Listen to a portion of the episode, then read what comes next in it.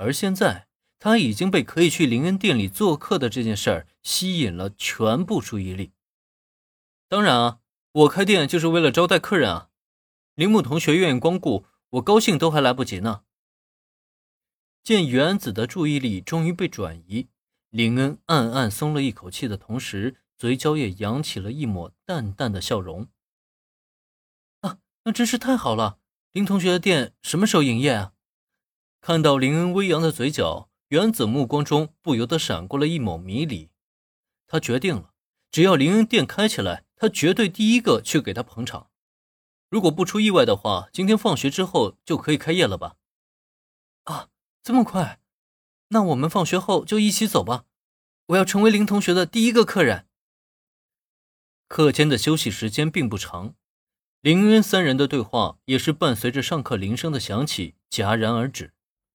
虽然对于原子而言，他也是很想在第二节课结束以后继续与林恩攀谈，但遗憾的是，因为第一节课课间林恩被他和小兰独占，这第二节课下课后。那些蠢蠢欲动的女生们就再也忍不住了。凭什么他们的男神要被他们两个独占呢？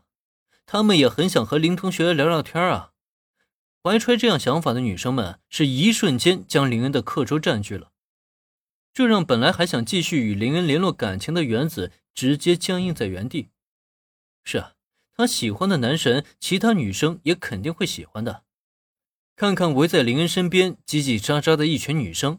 原子此刻是倍感压力，他想追求男神的道路，貌似是披着荆棘啊。对了，小兰，如果你去林同学的店里打工，那你的社团活动怎么办？一直到中午午休，林恩才有机会从女生们的包围中逃出，在小兰和原子的带领下，找到了小卖部，买了一份炒面面包后，三人在校园的一块草地上席地而坐，开始享用午餐。有了课本以后，林恩终于可以不被原子打扰，安安心心的完成了打卡任务。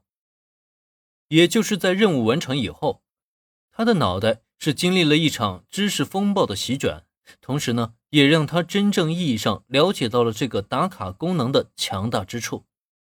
整个高中所学的一切知识，现在都已经储存在林恩的脑袋里，可以这么说。随便那些老师怎么出题，他都有信心考出满分。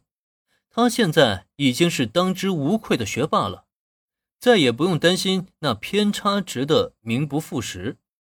这一巨大的改变让他整个人都非常的愉快，一直到现在都将微笑挂在嘴角，没有散去。不过，就在林恩欣喜于自己成了学霸的同一时刻，拿出便当的原子却是突然想到了一件重要的事情。